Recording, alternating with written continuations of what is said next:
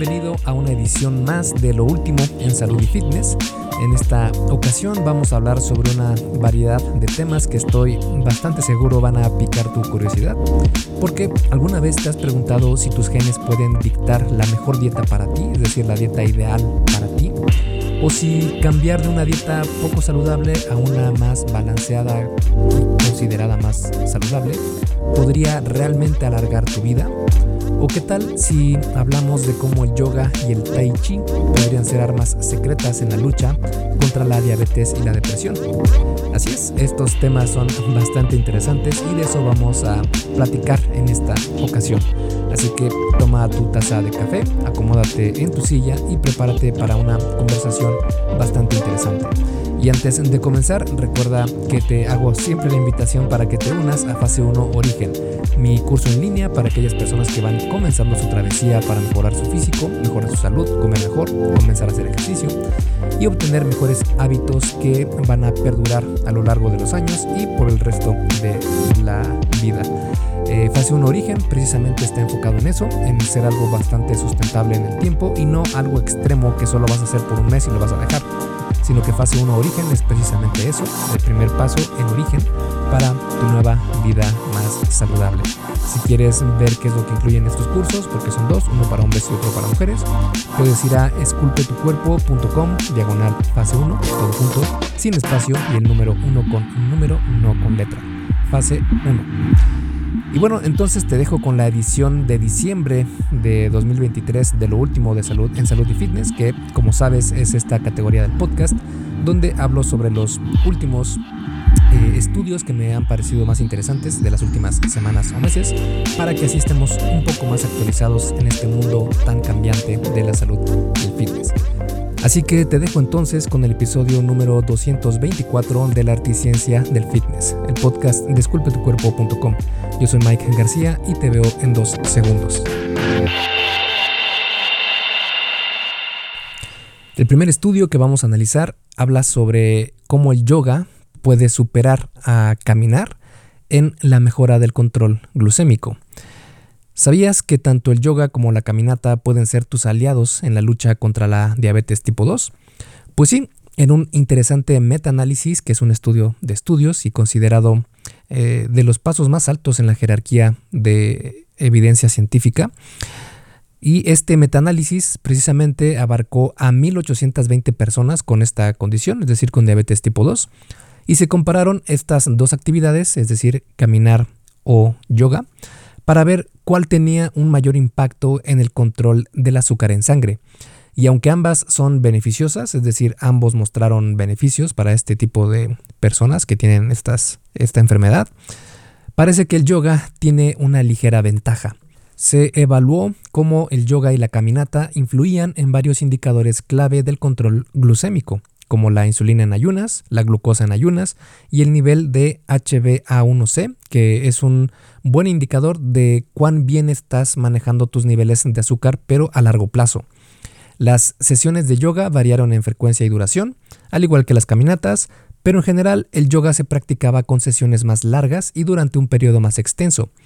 Los resultados mostraron que el yoga mejoraba significativamente cuatro de los cinco marcadores estudiados, incluyendo una reducción notable en la glucosa en sangre en ayunas y en los niveles de HbA1c. Por su parte, la caminata también fue eficaz, pero en una menor medida. Ahora, ¿por qué el yoga podría ser más efectivo?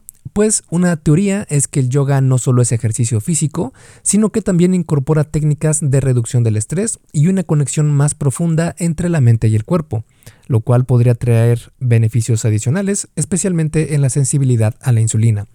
Así que si estás buscando una manera de mejorar tu control glucémico, el yoga podría ser una opción excelente. Eso sí, la caminata también se ha encontrado que es una gran actividad y puede ser más accesible también para algunas personas que tienen, por ejemplo, obesidad. Al final, lo importante es mantenerse activo y encontrar una actividad que disfrutes y puedas mantener a largo plazo. El siguiente estudio dice que una dieta restringida en calorías pero alta en proteínas podría mejorar la salud mental de las personas con obesidad. En el mundo de la nutrición, constantemente buscamos entender cómo lo que comemos afecta no solo a nuestro cuerpo, sino también a nuestra mente.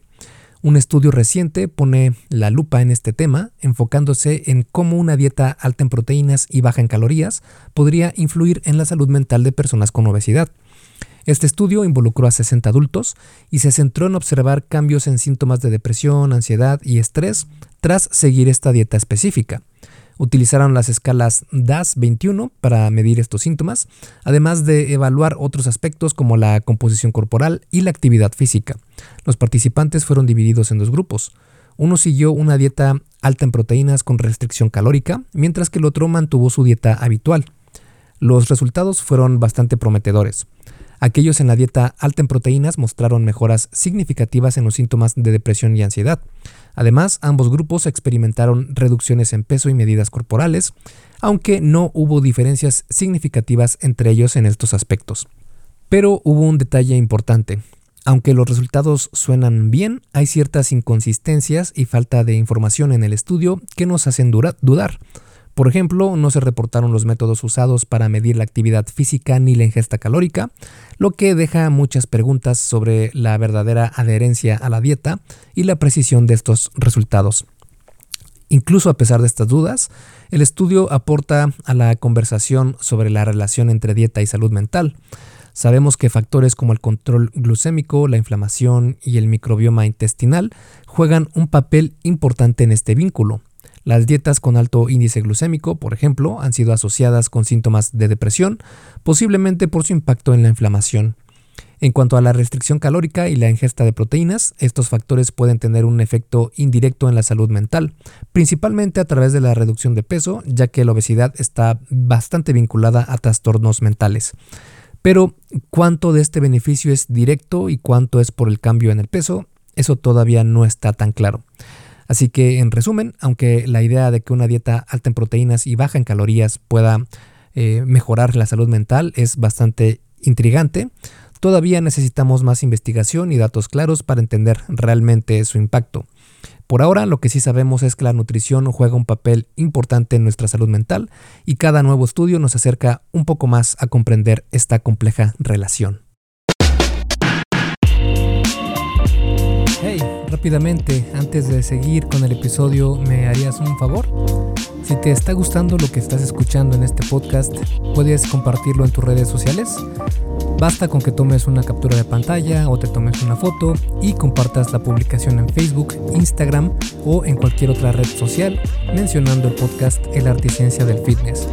Porque simplemente con que hagas esto, que realmente no te lleva más de un minuto, me ayudas un montón a que Esculpe tu cuerpo crezca y podamos cambiarle la vida a muchas más personas.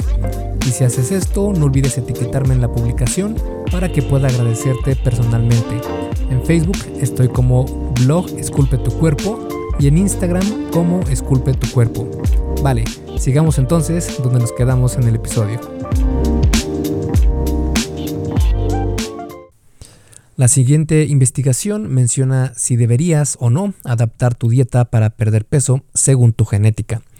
¿Te has preguntado alguna vez si nuestros genes pueden decirnos qué dieta es la mejor para bajar de peso, por ejemplo? Para eso, un estudio reciente llamado Point se sumergió en este tema durante 12 semanas, incluyendo a 122 adultos que fueron clasificados como amigos de la grasa, por decirlo de alguna manera, o amigos de los carbohidratos, según su genotipo, es decir, según su genética. Luego, estas personas, que eran tanto hombres como mujeres, fueron puestos en dietas ya sea altas en grasa o carbohidratos, y también algunas alineadas con su genotipo y otras no, Sorprendentemente, los resultados mostraron que la pérdida de peso era similar en todos los grupos, independientemente de si su dieta coincidía con su genotipo o no. Todos experimentaron disminuciones en el porcentaje de grasa corporal, circunferencia de cintura y cadera, sin diferencias notables en la presión arterial, antojos de comida, apetito o preferencias alimentarias. Estos resultados cuestionan la idea popular de que una dieta personalizada basada en nuestra genética pueda ofrecer mejores resultados que el consejo dietético general, que es un déficit calórico.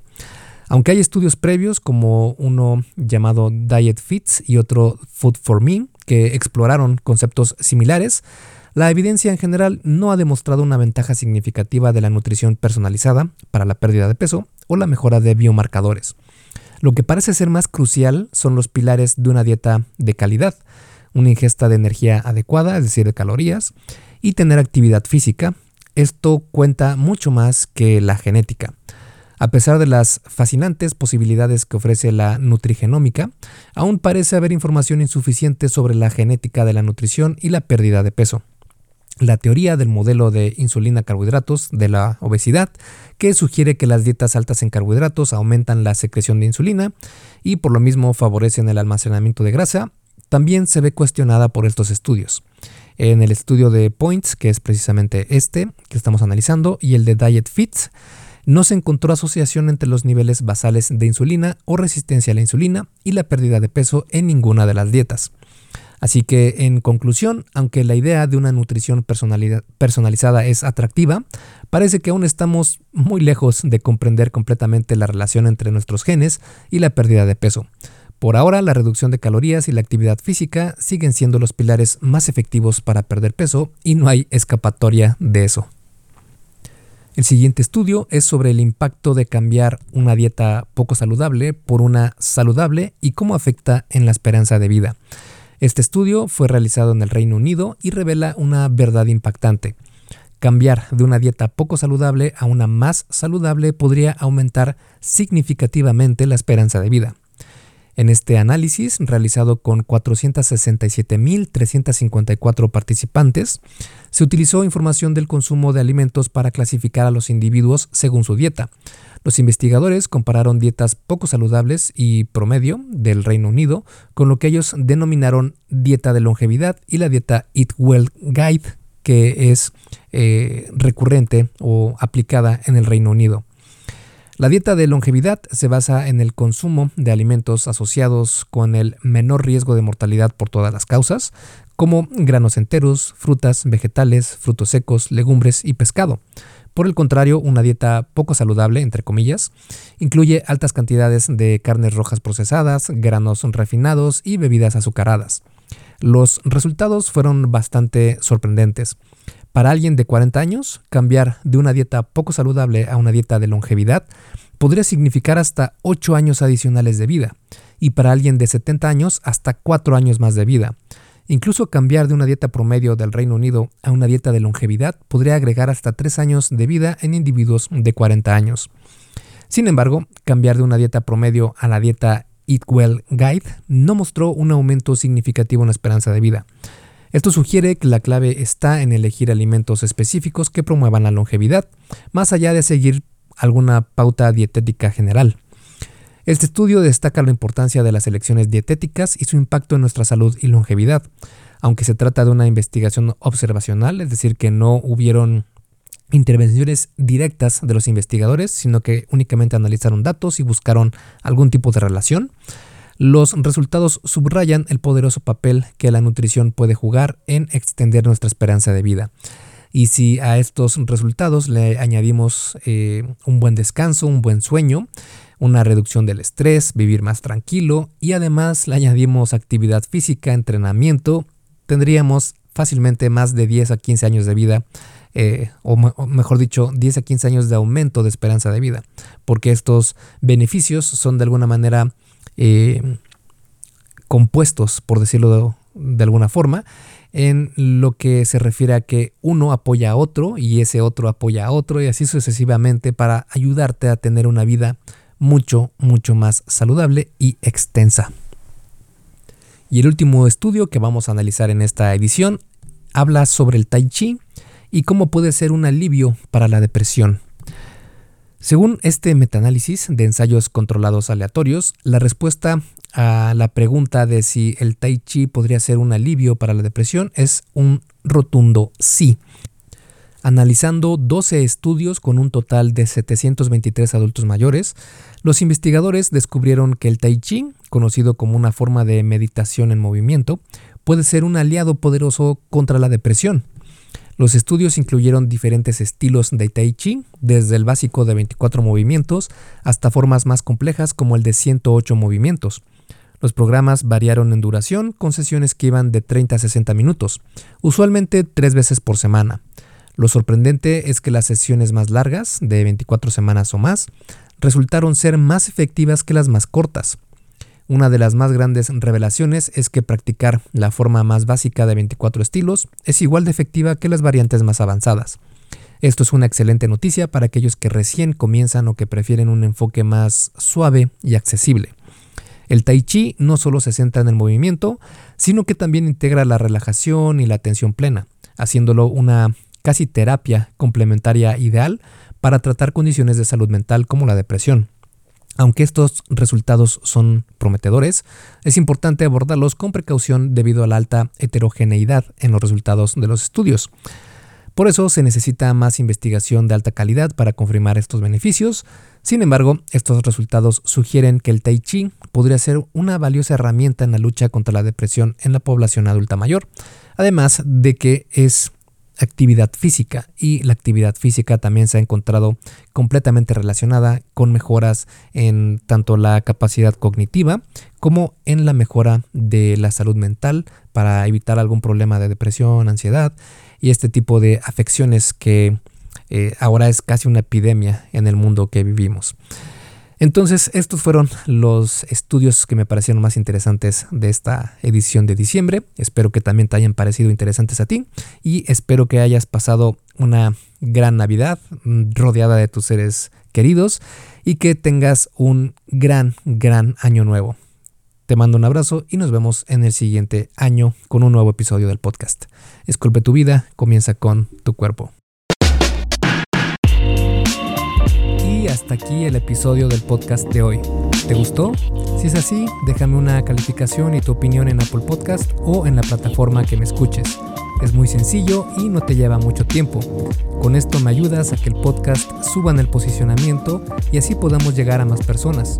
Si tienes alguna duda o sugerencia, puedes mandarme un email a contacto arroba. Veo absolutamente todo lo que me llega al mail y respondo personalmente a todos. Puedo tardarme un poco por la cantidad de mensajes que recibo al día, pero ten por seguro que sí te responderé. Gracias por escuchar el podcast de la Articencia del Fitness y espero haberte ayudado a aclarar algunas de tus dudas. Y antes de irnos, si te gustó el episodio, entonces probablemente también te guste el curso por email que tengo donde aprenderás durante 7 días sobre fitness basado en ciencia. Puedes suscribirte totalmente gratis en esculpetucuerpo.com diagonal curso gratis. Todo junto y sin espacio. Curso gratis. Me despido y nos vemos en el siguiente podcast.